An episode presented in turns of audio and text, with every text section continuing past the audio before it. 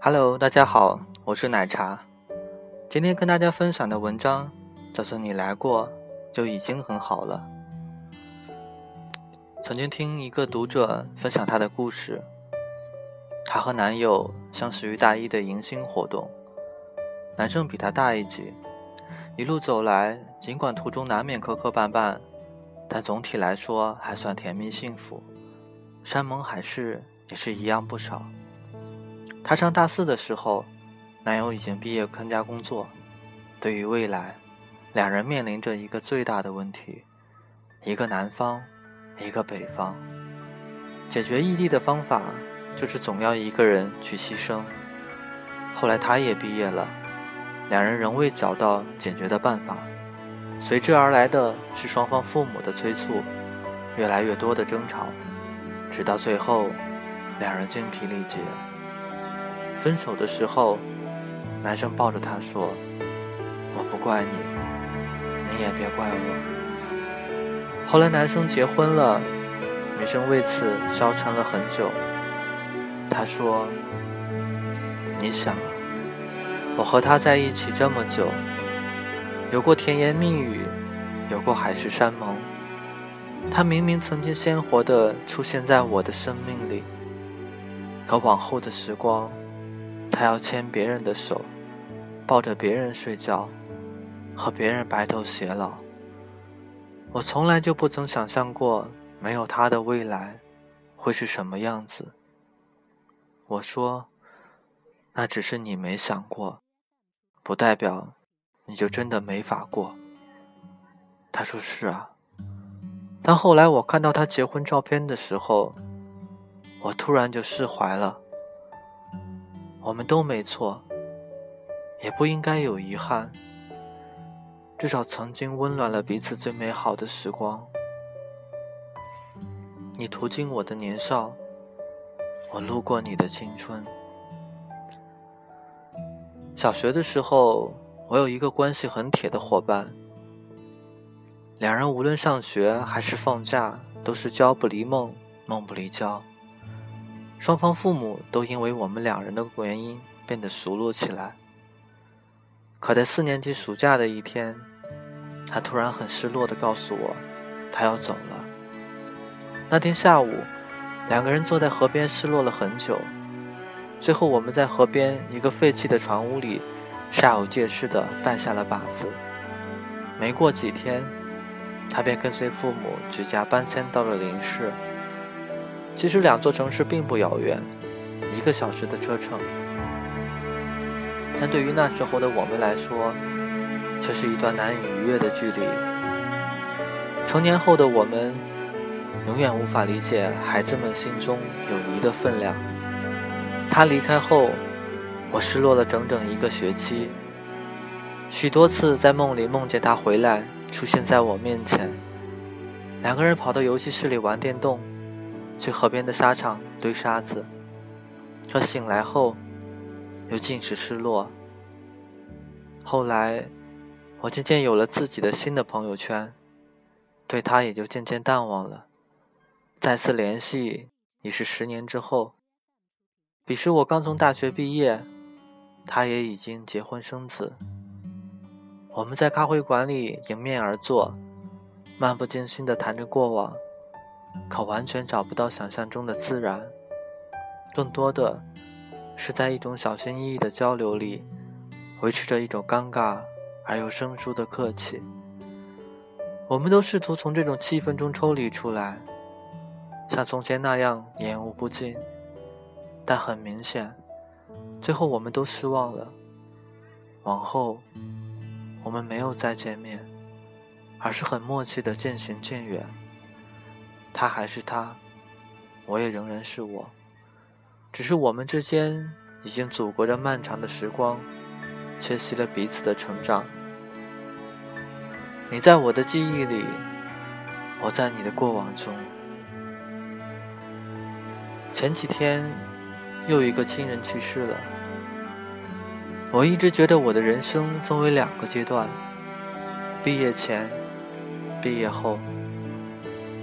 毕业前二十几年，我略无章，吊儿郎当，身边的亲人一个个活蹦乱跳，狐朋狗友们可劲儿的撒欢。都说人生只在弹指一笑间，可那时候总觉得弹指太遥远，有笑就够了。直白点说就是，那时候还太年轻，不懂得离别的意义。一别两宽也好，阴阳相隔也罢。毕业后，生活的压迫感瞬间扑面而来，而比之更猛烈的便是亲人的离世，生死。两个字在我的生活里变得越发高频。一三年，姨妈去世；一四年年底，爷爷去世；今年年初，奶奶去世。那时候办完奶奶的丧事后，心中翻滚着许多情绪，但又写不出一个字。生活有两种状态，一种是隔岸观火，一种是置身其中。经历过了。才能明了其中的滋味，可经历多了，也就少了诉说的力气。龙应台曾在暮诉中写道：“我慢慢的、慢慢的了解到，所谓父女母子一场，只不过意味着你和他的缘分，就是今生今世不断的目送他的背影渐行渐远。你站在小路的这一端，看着他逐渐消失在小路转弯的地方。”而且，还用背影默默告诉你，不必追。亲情本就是场生命的传递，一端是生长，一端是衰亡，谁也没有办法阻止自然的流逝。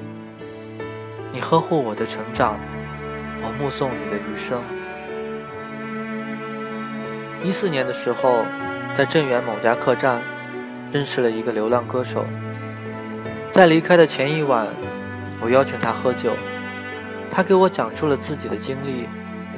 在他的微信通讯录里，每个头像都对应着一段旅程，一行故事。我开玩笑说，认识这么多人，走到哪里都饿不死了。他双手一摊，其实绝大部分人一辈子都不会再有任何联系了。当他吐出这段话的时候，看不出丝毫情绪上的波动。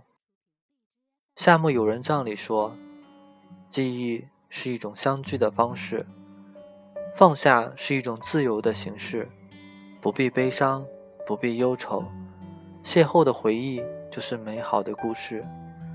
珍惜每一次开始，释怀每一次离开。我们都应该学会直面生命里的告别。成长的真谛，是在领略到人生的悲欢离合后。”还能认真面对每一场温暖的相遇。总有一些人，带着你喜欢的微笑，伴你走过生命中某段荒芜的岁月。时光从并肩行走的缝隙中割裂穿过，最后难免天各一方。可无论是我走开，还是你离开，都不要再悲伤。未来还很遥远。于我们漫长的生命而言，你来过，就已经很好了。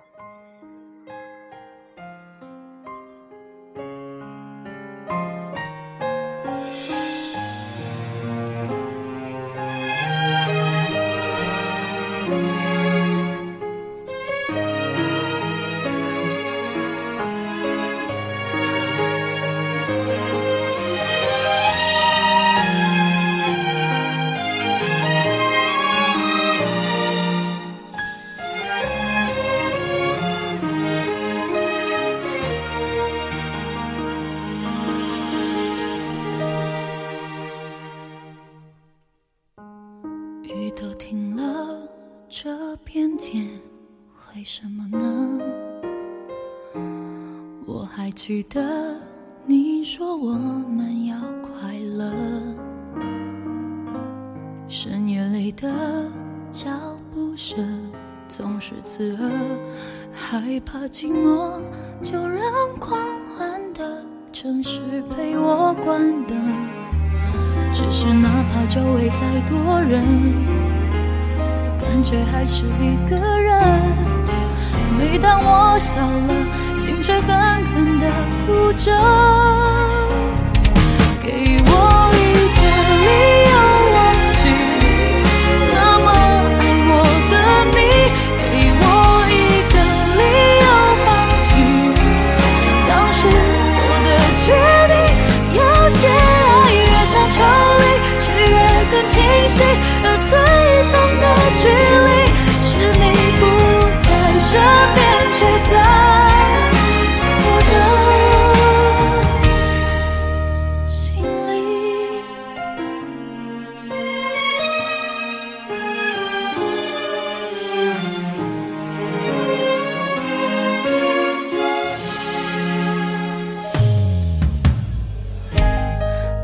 走在去过的每个地方，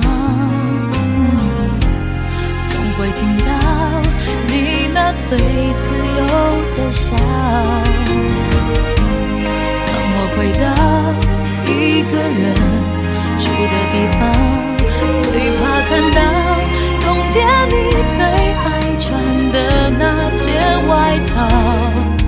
只是哪怕周围再多人，感觉还是一个人。每当我笑了，心却狠狠地哭着。